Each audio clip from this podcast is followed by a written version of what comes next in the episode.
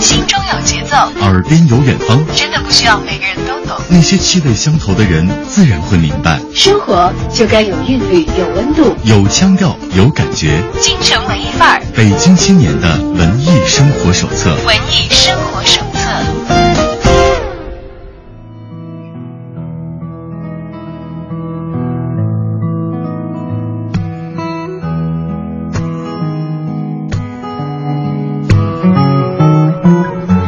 在京城文艺范儿遇到有故事的你，下午好，我是小昭，欢迎大家走进今天的访谈环节。那么今天来我们直播间做客的呢，是一位年轻的创业者，他是一个企业的总裁。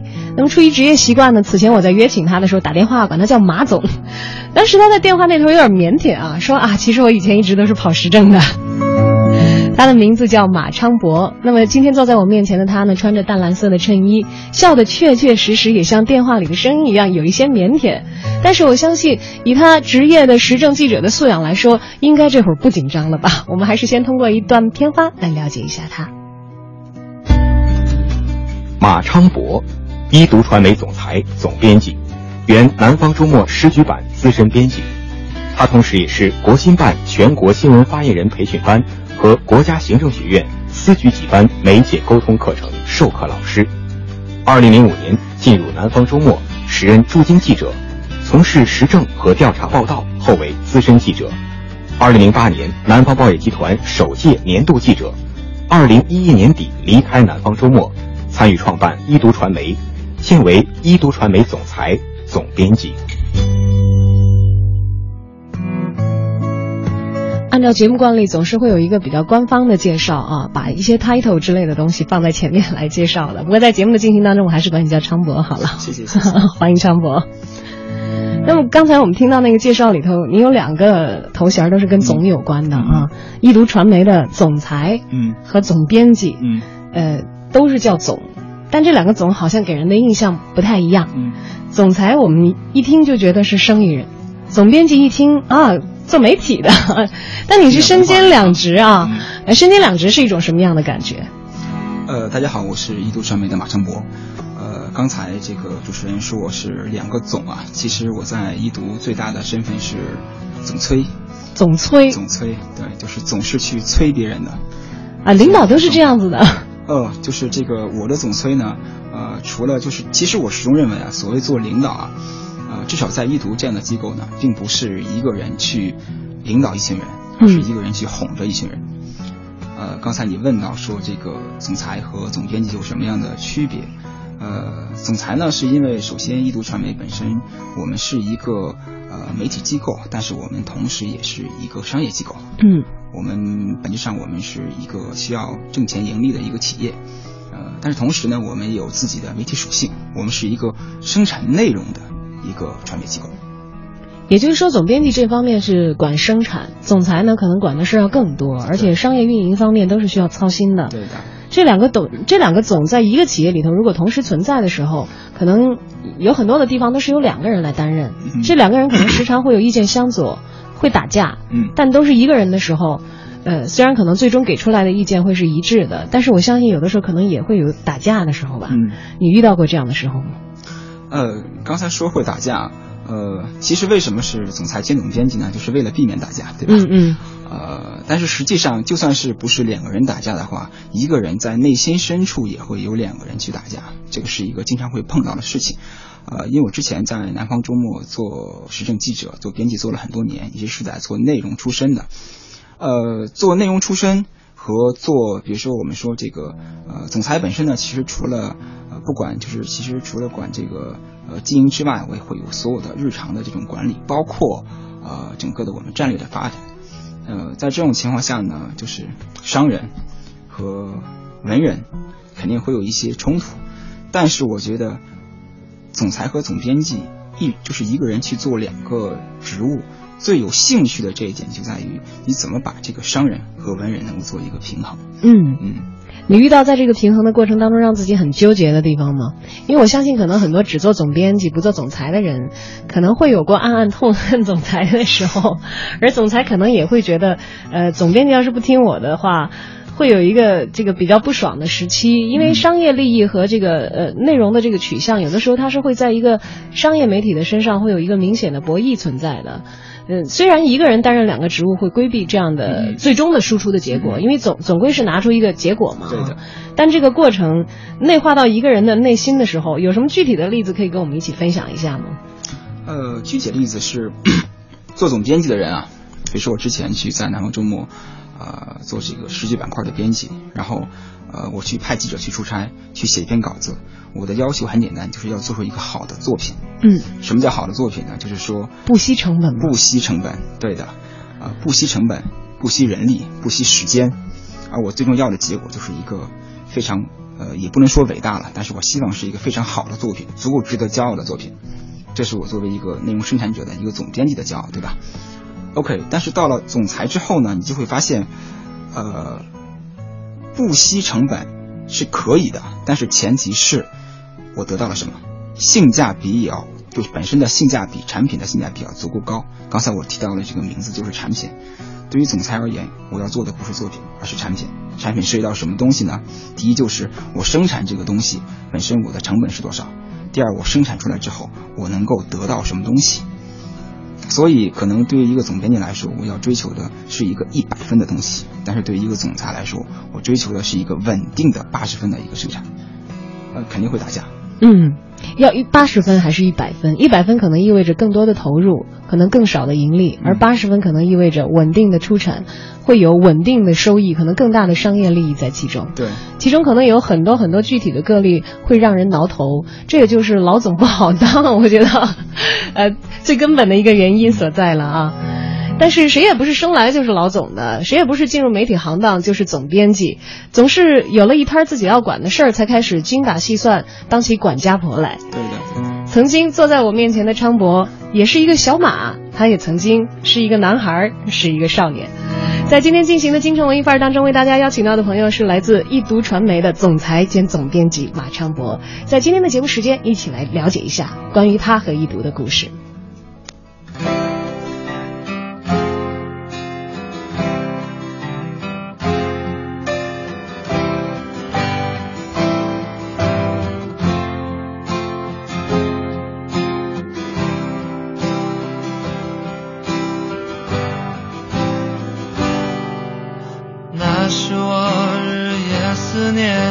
深爱着的人啊，到底我该如何表达？他会接受我吗？也许永远都不会跟他说出那句话，注定我要浪迹天涯，怎么能有牵挂？梦想总是遥不可及，是不是应该放弃？花开花落又是一季，春天啊，你在哪里？青春如同奔流的江河，一去不回，来不及道别，只剩下麻木的我，没有了当年的热血。看那满天飘零的花朵，在最美丽。时刻凋谢，有谁会记得这世界他来过？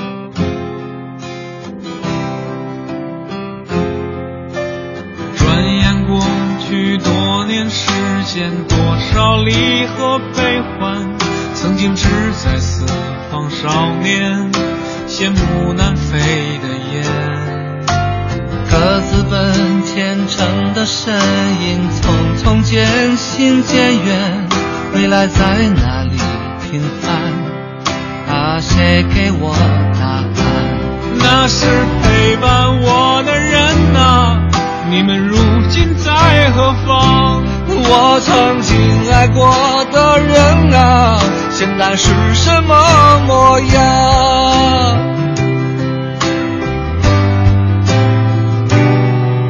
当初的愿望实现了吗？事到如今只好祭奠吗？任岁月风干，理想再也找不回真的我。抬头仰望着满天星河，那时候陪伴我的那颗，这里的故事你是否还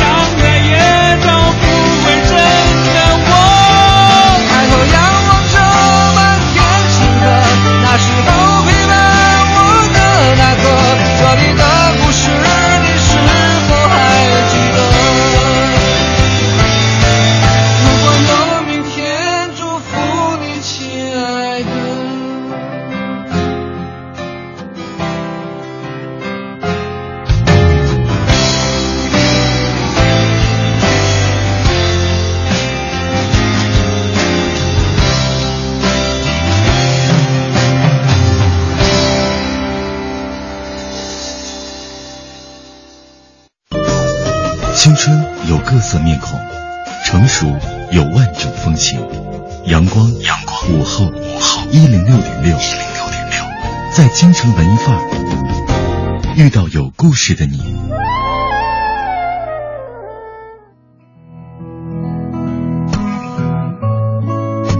好的，欢迎大家把耳朵继续停留在 FM 一零六点六文艺之声的电波另一端，我是小昭。今天做客我们直播间的文艺小伙伴，名叫马昌博。但是你要说他特别小呢，那也应该不算是特别小了啊，因为八零后到现在都已经是成家立业，而且像昌博的话，已经是易读传媒的总裁和总编辑了，还带领着一一批小伙伴开始自己的创业的征程了。但是其实，在刚刚踏入这个社会的时候，以一个独立的。面向社会的青年人的姿态的时候，当时其实进到了一个大家都知道的单位，名叫南方周末。对的，对的。而在二零零九年的时候，其实马昌博已经是一个挺有名儿的记者了。因为我第一次看到你的脸，我很有印象，其实就是你在讲一个以前的经验。那那会儿当然我们不认识啊，因为我们广电系统其实经常会有一些内部的培训。有一次我就上一个培训课，那培训是没有人在讲，是总局拍了一个视频，然后。其中有一段呢是分享采访技巧的，其中昌博就出镜了。那个里头看起来还有点稚气未脱的样子，但其实已经在时政口已经待了很长时间了。好像是那那是哪一年的事情？你给我们介绍那个经验。我记得当时是讲，呃，专访去采访孟学孟学农啊。呃，采访孟学农那是在零九年的事情。啊，其实刚才那个小昭一直在调戏我呀，然后说我是这个，呃，这个总裁兼总编辑，然后加重语气，这个两个总，特别在“总”这个字上，啊，对，然后，但是我今天特别开心的是，我终于有一个机会让这个小昭把从过去那个稚气未消的那个状态，去见到我现在一个老男人的一个状态哈，因为，呃，在我们单位的时候，之前大伙都叫我。呃，妈妈哥，就现在我们那群九零后的熊孩子都已经叫我妈妈叔了。哦，是吗？嗯，嗯他们有点夸张叫的。嗯，你要是在我们单位，嗯，应该也也会被叫。怎么说？就是为什么我不叫你马哥？我们单位有马哥，你知道吗？我觉得会混淆。他他就是小马，波音林就是小马，是重叠的。OK，来说回来，你在你在这个被称作。嗯马叔的单位，嗯。是现在的单位，但是从前其实你也有被叫成小马的时候，对对，小马的时候，那个时候就还是在报社做记者。对，呃，我记得那个时候零九年，你因为采访到孟学农，其实，在业内已经挺有名的了。因为当时的状况是，呃孟学农是任时任山西省委的省山省西省的省长，啊，山西省的省长，对。对对对，呃，那个时候他其实因为之前因为呃在非典的时候啊。所以后来去职去了这个呃南水北调办，嗯，嗯等于是他其实那段时间在媒体曝光的频度是很低，然后也好像对于这个媒体的采访也很多时候都是以婉拒的态度。那么由于当时你完成了这个突破，其实很多时候业内大家都是替你觉得有一点点小骄傲的啊。谢谢谢谢。所以完了以后，我看到有人采访你，大概我不知道是学妹还是什么样，因为好像是从一个这个有一点类似个人媒体的，我是在一个人的微博上看到他说啊当时采访过你，啊然后写了一篇文章，然后引起我注意，而且今天必须要引用到节目当中的是这一段儿。呃那会儿他发的时候是零九年的时候发的，你知道吗？他说，呃，以下就是我的引文了啊，大家注意。他说，当我问他作为时政记者和众多政界官员联系，赋予特权，平起平坐，对自己的社会地位是怎样看待时，他说，记者这个特权是给这个职业的。人们给的是南方周末记者马昌博，嗯而不是马昌博。我时刻记得这一点。正因为如此，有过更好的发展机会，有过更高的工资待遇，他还是没有离开。他说，然后这是那个作者引用你的话了啊，嗯接下来是双引号的了。嗯南方周末是我的恋人，我舍不得。但今天我们都知道这个恋情的结局了，什么原因让你离开了南方周末呢？呃，其实这个南方周末基本上是代表了我青春期所有的光荣与梦想啊。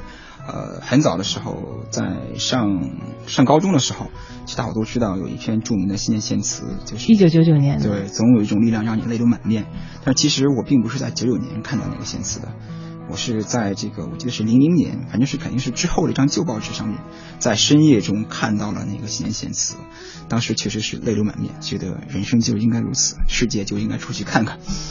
呃，所以后来就报了那个新闻系，因为其实我更早的时候，当时想过要去学外交，然后你知道我爸是一个就是老一代人，他总觉得学外交嘛，靠说话吃饭，他觉得就是不靠谱。但是后来我想反驳他，因为你看我们的女主播都在用说话说话，对对，呃，后来我想说学广告，但是他觉得好像广告都是忽悠人的，也不靠谱。最后我说学新闻，说哎，新闻可以，新闻是一门手艺嘛，写字是一门手艺，而且他觉得受人尊重。所以后来就，呃，读了新闻系，包括在新闻系整个期间，非常的喜欢南方周末。当时在上学的时候，呃，逃课很多啊，读书不多啊，应该说逃课很多，但是读书读了一些，因为特别喜欢去图书馆。读书不少，嗯，呃，谢谢你夸我，啊，这个逃课很多，读书不少，哎但是至少报纸是读了很多的，这个报纸杂志看了很多，然后就特别喜欢南方周末，呃，当时把所有的它的相关的这些文章都会去做分析，包括比如说这个段落大意呀、包括这个采访员啊，包括整个的呃文章的构思、逻辑、连词的使用，所以一直非常喜欢。然后到后来就到了这个南方周末，呃，我就是那应该说在后来在这个毕业之后呢，就到了南方周末。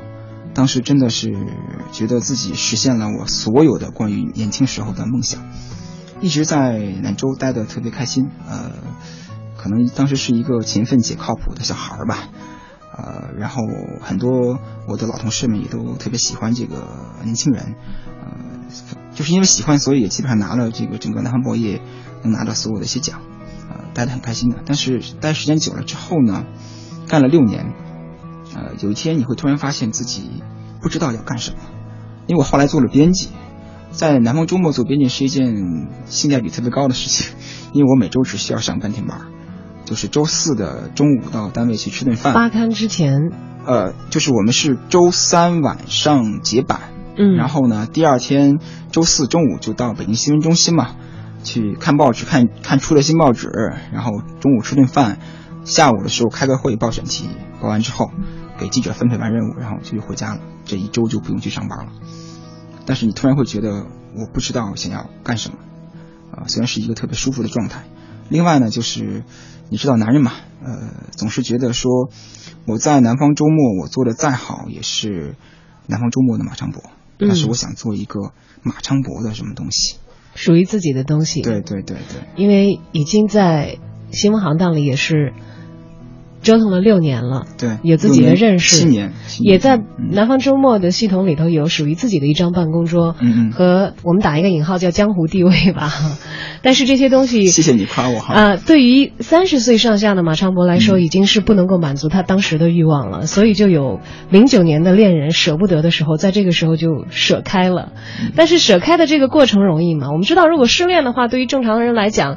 就算是主动提分手的一方，可能多多少少也在情感上要经历一下自己的煎熬。呃，刚才我们讲到创业也好，其他的也好，这个可能是人生的目标，嗯，或者有着更高的追求，这是理想这个层面的。可是，在情感层面，其实人有很多时候要对付的是情感上让自己为难的那些东西。对对，呃，因为其实南方周末我刚才提到了光荣与梦想，啊，它呃既是我的一份工作，呃，是我的职业，同时呢，也是我一个深爱的地方。我对他非常的尊重，关键是，呃，在南州这个地方呢，除了是一个有知识分子、有文化情怀之外呢，它还是一个知识分子的江湖，就大家都是讲江湖感情的，我们兄弟之间的感情，所以离开是特别不容易。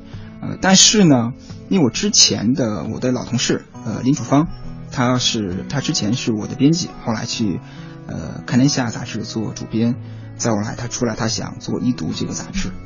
然后，呃，因为我们住的特别近嘛，有一天晚上的时候，他就给我打电话，说我们一起聊一聊，就说了几句话。说第一呢，说我想办一本杂志，然后第二是你出来帮我，我们一起来做这本杂志。我说好，没有一秒钟的犹豫，我说好。呃，然后我们就谈了三个小时，谈怎么去办这本杂志。呃，三个小时之后，主方说你为什么一直不问我要给你开多少钱，待遇是多少？其实他一直在等着你问呢，对对对对。然后我就说，我觉得既然是一起做事情，肯定会就是肯定是兴趣是第一位的嘛。第二，我相信你不会亏待我的。然后第二天就是晚上回到家，第二天醒来之后，突然想啊，我要离开南方周末了。这个时候才反应过来，就是那种不舍。所以其实从他跟我说一直到我离开，中间花了大概四个月的时间吧。呃，就等于说自己进行心理建设，那个漫长的告别。后来在我们内部的 BBS 上，我写了。我写了一个，就是叫呃，就是类似于像此间的少年那样的，就是那样的这个一段告，就是这一段告别的话语。然后我说，呃，每个人呃都会有一段金子般的时光，而在这段金子般的时光中，能够有一个媒体，能够有一份报纸跟自己一起陪伴着走过，就是一个最好的结果。嗯，非常好的一段记忆留在了。最为灿烂的一段青春当中，也算是彼此不相辜负了。对，所以不管这个恋情为何，至少他有一个圆满的句号在马昌博的一段人生当中，而这个句号画下，也意味着新的征程开始。呃，我看来我刚才准备的这个问题不用问了，就是创业在什么样的情况下开始，以及受到了哪些人的影响。其实告别和重新的建立是同在的。那么自此，冒险。也踏上了征程，而至于前途究竟是一片阳光灿烂，还是暴风骤雨，我们在下个时段继续跟你一起分享。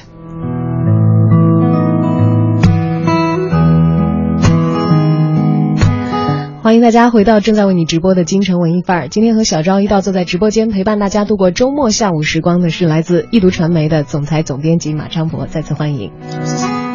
那么前半段刚刚谈到这个昌博离开自己的。进入社会之后的第一份工作，离开南方周末这个既是温暖的大家庭，又是曾经让自己打出过一片天的一个非常熟悉温暖的环境啊，听起来特别像一个励志故事。嗯，哎，我觉得其实是这样子吧，就是某种意义上来说是这样。呃，如果自己在这个地方获得了成长，嗯呃，应该回忆起来的时候，都不会是太就是让自己觉得不值得的一件事情。其实就是，我觉得还是要感谢南方周末了，因为，呃，我倒并不觉得是我在南方周末打出一片天，而是南方周末这个平台本身培养了我。对，当然这个我相信我的老领导听到之后也会特别开心。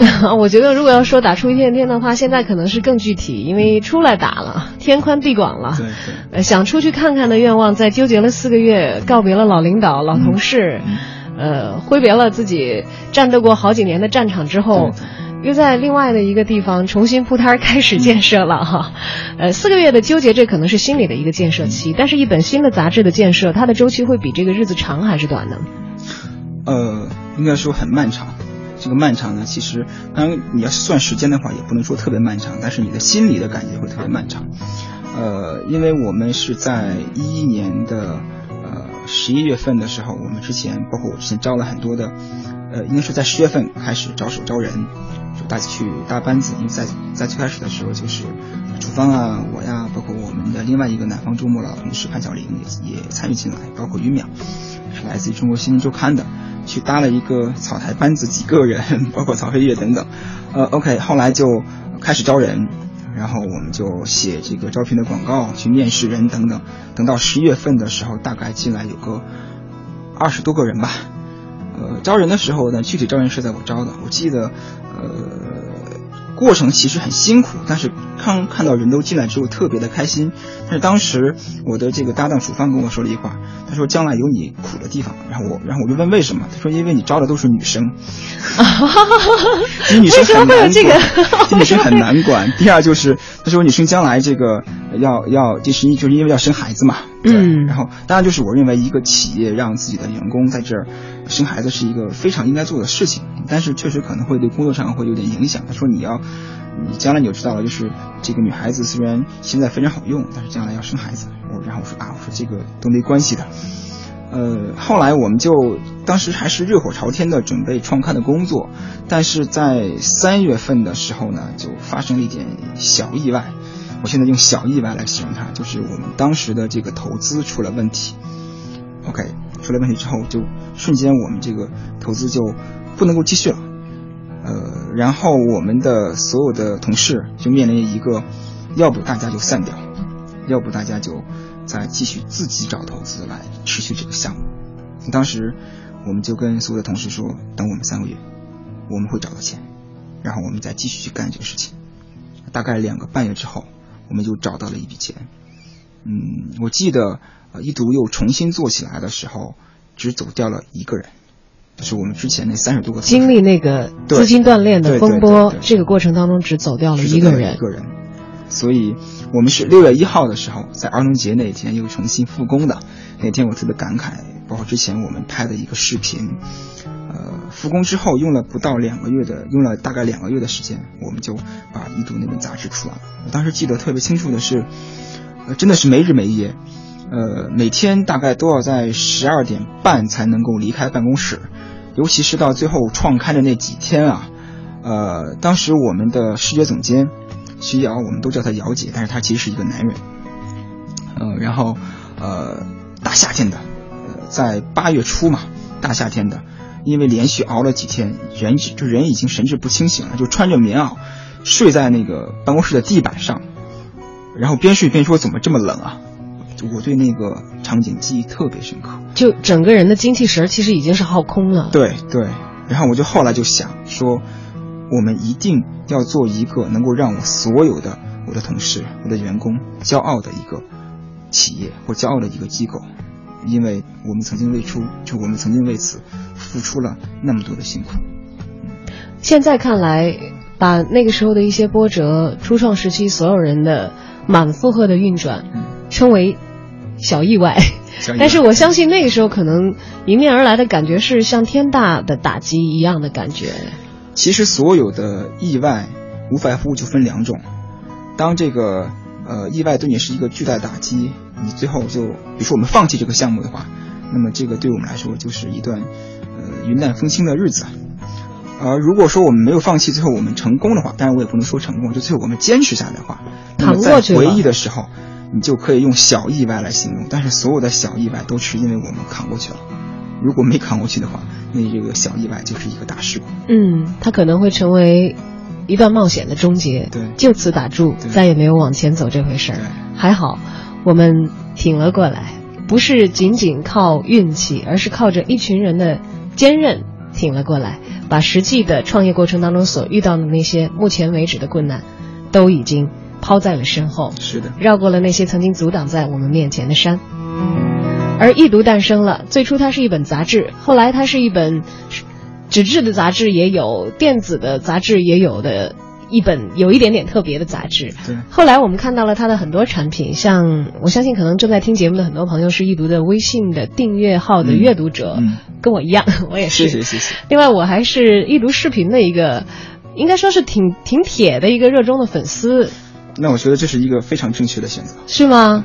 就因为你们花最多钱和最多人在这儿，是吗？是的，是的。因为这是我们做的最骄傲的东西。当然，呃，就是我们自己的新媒体也非常骄傲了。呃，事实上，所有的就是一读全线所有的产品，因为都是我自己的孩子，所以我肯定都觉得他们长得特别好看。嗯，我第一眼觉得这个孩子真好看。哎呀，我一下子就记住他了。其实当时是看这段视频，我们一起来听听看吧，因为我们是电波的方式，只能分享这个视频当中你看不到的那个部分啊。名叫《三分钟看懂中国官员级别》，一读出品。全国两会又开始了，那么多官员一起开会，谁的官大？你搞得清楚吗？按照法律，中国的官员分为国家级、省部级、厅局级、县处级和乡科级，每级还分正职和副职，一共十级。基层还有所谓股所级，不过并非法定级别。比如县公安局的刑侦科科长就是股所级，他虽然叫科长，实际上他们副局长才是副科级。一般来说，副省部级以上统称高级干部，但实际中正厅局级也被囊括在内。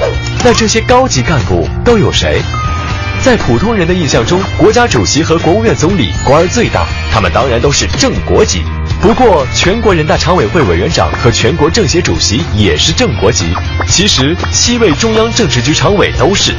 副国级官员就更多了，国家副主席、副总理、全国人大常委会副委员长、全国政协副主席、最高法和最高检的一把手等等都算。身为中央政治局委员的四个直辖市市委书记和广东省这样的大省的省委书记也是副国级。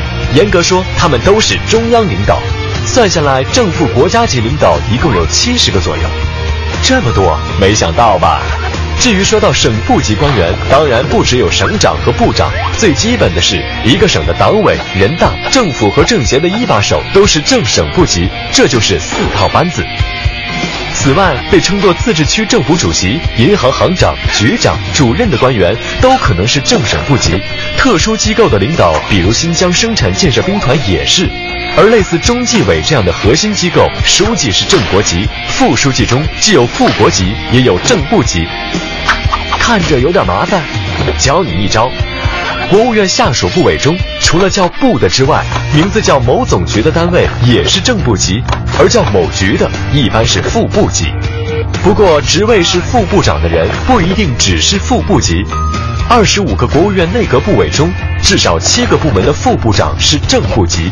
更复杂的是，有些同志们都是市委书记，级别却不一样。市可以分为县级市、地级市、副省级市和直辖市，级别从正处级到副国级不等。江苏昆山市二零一二年的 GDP 是两千七百二十五亿元，比西藏自治区的 GDP 多好几倍。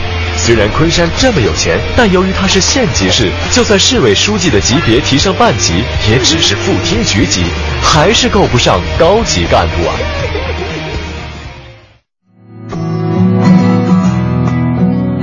怎么样？我觉得听三分钟，大家可能会记住其中一部分，但是如果是看那个视频的话，会了解的非常的清楚。所以欢迎大家赶紧上网搜索易读视频进行观看，谢谢。易读有很多的三分钟，其实都做的特别棒。除了刚才的这个三分钟看懂中国官员级别之外啊，还有我记得有说这个五险一金的，对，还有讲这个全国假日办的，对，包括这个。呃，包括讲这个中纪委的，嗯，呃，还有讲，比如说这个为什么处女座就特别讨人，就特别容易让人讨厌的，但是其实这是假的哈，这是假的，对对，是打引号的，来跟大家了解，探一起来探寻那些可能有一些人确确实实说，哎，这些名词我很熟悉。但是到底怎么回事，我还真不了解。像刚才所讲的这个中国官员级别也好，还是我们的五险一金也好，其实很多时候我们的三分钟系列的视频都是在做这个社会生活专有名词的普及和解读的一个工作。这个想法最初是源自哪里呢？我觉得这个特别有时政记者范儿。时政记者是什么范儿？就是应该是一个老干部范儿。呃，不对，我觉得时政记者应该是非常关心社会生活，对于社会运转的整个大的系统，应该是。有相当的了解，了解，心中有数，然后。大概可能会以一个呃更更宏观的视角来看大家的共同的生活的这样。其实我想起了很早的时候，呃，我的一个实习生写的一段话。嗯，他说这个，他说从时政从一个时政记者身上看到了成熟、睿智，呃呃成熟、睿智、机敏和善。嗯，当然这句话是写我的，谢谢。是非常呃具体的一个表达，大家可能可以马上脑补出来这样的一个画面啊。然后再回到刚才主持人提到了这个，呃，说我们去做三分钟的这个视频，因为我知道啊，易度传媒的这个呈现的产品啊，可能视频和新媒体是很多的呃读者，很多的我们的这个受众呃了解最广的。呃，也曾经有很多人问我说，哎，你们为什么是一群办杂志的人，过去办报纸的人，为什么要做视频？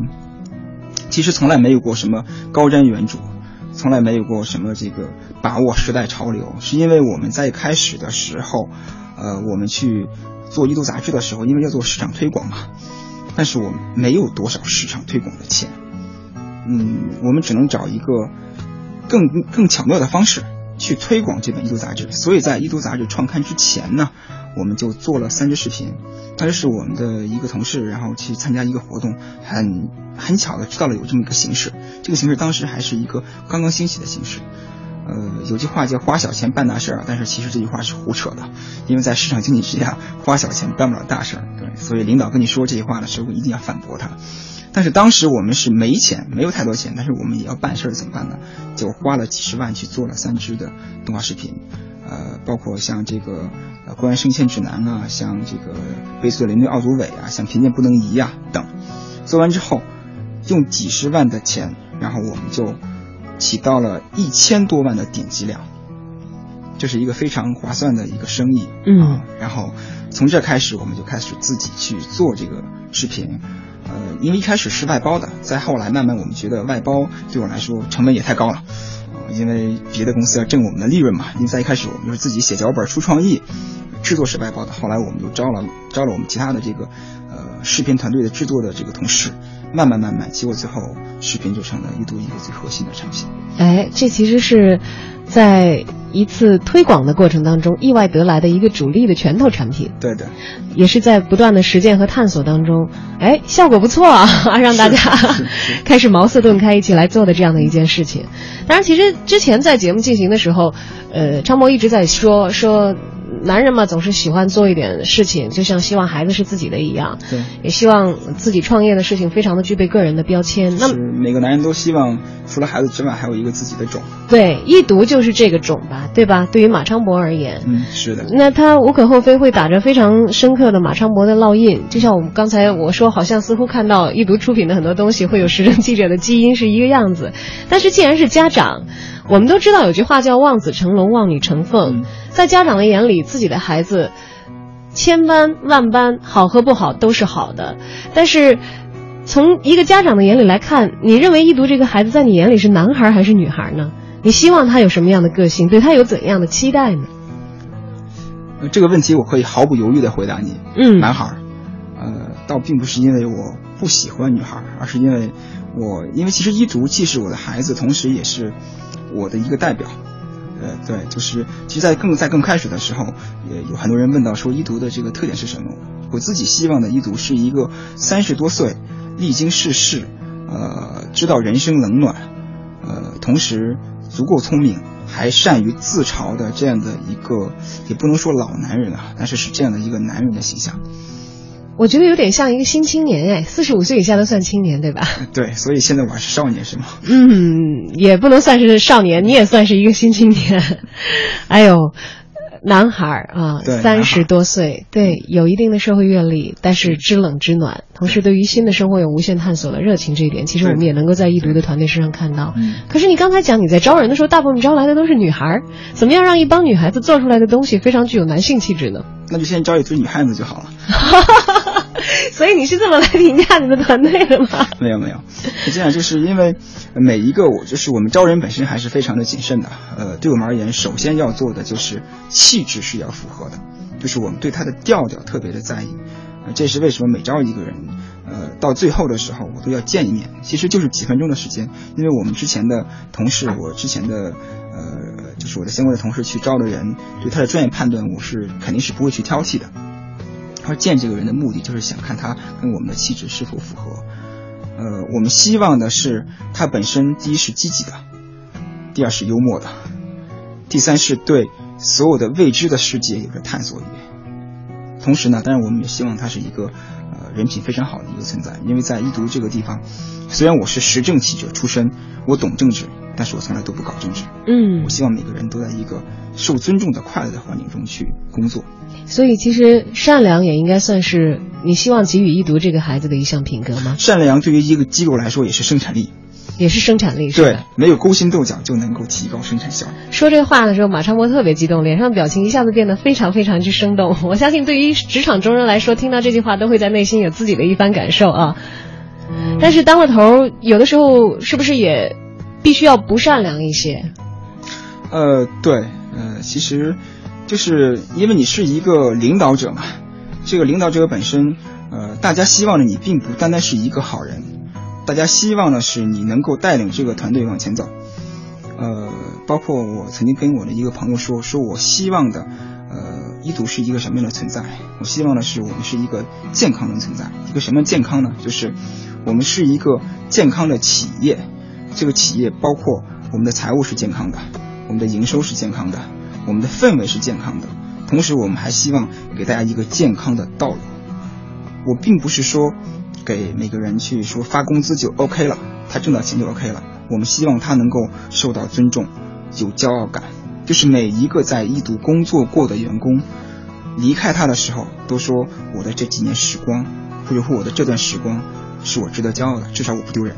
嗯，有点像你在离开南方周末的时候写的那一封对 长长的告白一样。希望每一个离开这里的人，不管是因为什么样的原因，都还能像你当年惦记着自己的老东家一样，有一份能够长此怀念下去的情感，同时能够有信心，以一个新的、更加坚强的姿态去面对未来的人生。呃，然后我那个，我觉得我后来跟我同事说，我觉得呃，一个机构或者一个领导和一个员工最好的关系是什么呢？就是当这个呃领导想起或是这个机构想起这个员工的时候，为之骄傲；当员工想起这个领导或是这个单位的时候，心怀温暖。嗯，很有人情味儿啊、我相信在这样地方待的人，可能走的时候多多少少都会有一些舍不得。确实有些。确实也是。那么在我们的易读的团队里，人员流动算是频繁的吗？因为你也是在媒体机构待过，其实有一些媒体从业经验的人都会发现，媒体是一个非常消耗青春和热情的地方，因为有很大的强度的工作可能会摆在大家的面前，因此也会造成有一些机构其实。人员的流动是非常的频繁的，尤其可能是有一些专业性的人才，他可能会面临很多跳槽的机会，嗯或者是呃呃更多的选择，哪怕是跨行业的，可能也会有一些。我们的易读的团队呢？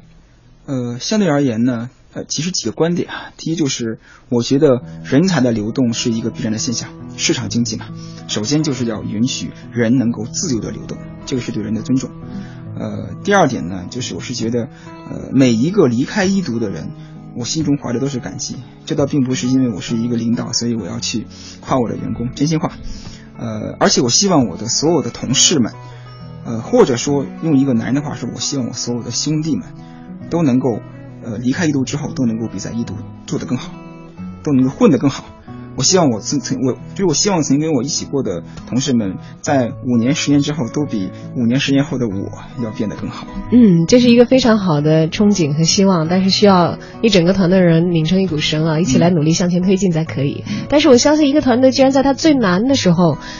离职的人只有一个的话，可能在他更好的时候，就更加的不用担心这个问题。即便是有人员的流动，在更好的时候，确实其实比过去要，呃，流动的人要更多。呃，因为一读已经做起来了，很多人都喜欢。比如说我们有些 BAT 的大企业，因为我在 BAT 大企业有很多朋友啊，比如说包括腾讯这种，呃，因为对一读很了解，也知道一读做的不错，而且知道一读的人呢是呃活好价钱低，所以就直接比如说工资 double，然后就给挖走了。所以这帮我就是我碰到他们我就开玩笑，我说你们真是一帮死文友，你们这群不要脸的 不能看我的人。虽然开玩笑，但是我说 OK，只要是我的员工觉得说我真觉得你给我提供的职位是符合我的内心预期的，他走没问题。嗯，这就是刚才所说的，希望每个人离开的时候都能够觉得我比来一读的时候更加有长进，也更有收获，迈向更好的人生。但这个时候，其实，在幕后很温和的笑着目送你的老板，心里在暗暗的滴血。哎呀，又把我们一个中间力量给 给拉走了。所以说他们不要脸嘛。啊，当然，其实更重要的是在一读前进的过程当中。也会有一些新鲜的血液进来，嗯，呃，我们看到很多的这个年轻的团队，其实九零后现在可能已经成为这个生力军了吧？九零后大概占到我们百分之六十左右吧。嗯，我们知道，呃，一个团队它所体现出来的气质，就像刚才您讲的说，你在抓人的时候，在要人的时候就很关注这一点，因为人决定了他们做的事，他们做的事决定了所体现出来这个品牌的气质和品质在其中。那么现在一读以今天的体量和今天可以给人才开出的价钱。我们如果进人的话，会有什么样的标准？呃，首先就是你的专业能力，其次是你的团队合作，最后是你对未来是否会有梦想。其实我们希望的是一群能够对一读感到骄傲，同时觉得能够给一读带来骄傲的人进来。呃，比如说很多人会觉得会就是很多，比如说我们的视频人才吧，在进来之前他说我看过你们做的视频，比如说阿里巴巴上市前的那支视频，讲阿里巴巴是一个什么公司，是我们做的。再比如说这个呃腾讯的讲腾讯是个什么公司的，也是我们做的，包括比如说像优酷讲中国最大的这个视频网站是一个什么样的视频网站的视频也是我们做的。居然优酷的视频是你们做的？的因为其实优酷自己还是有着强大的制作能力啊，但是我们的内容解释力非常好，然后他们都知道这个状况，所以他说我愿意到一度来，为什么呢？因为我觉得你们做东西让我骄傲，而且我希望的是将来能够做也让你他，然后他跟我说也让你值得骄傲的东西。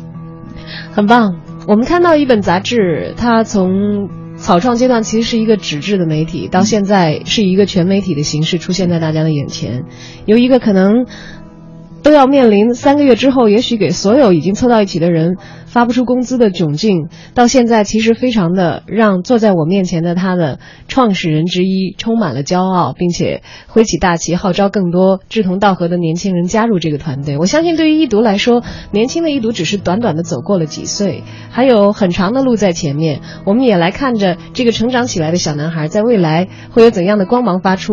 当然，他可能不可避免在成长的过程当中会使点熊孩子的坏，但是他也可以逐渐的沿着他家长的期望。变得越来越成熟，越来越丰满，越来越善良，越来越可爱的输出他能够感染人心的那些力量。不管怎样，Take a look at me，看一看一读，因为他的背后不仅仅是有马昌博，还有多多少少个跟马昌博一样充满年轻、激情和实感的年轻人。所以欢迎订阅我们的微信，欢迎关注我们的视频，欢迎加入我们，谢谢。好的，今天的节目就到这儿，也感谢你的收听，再见。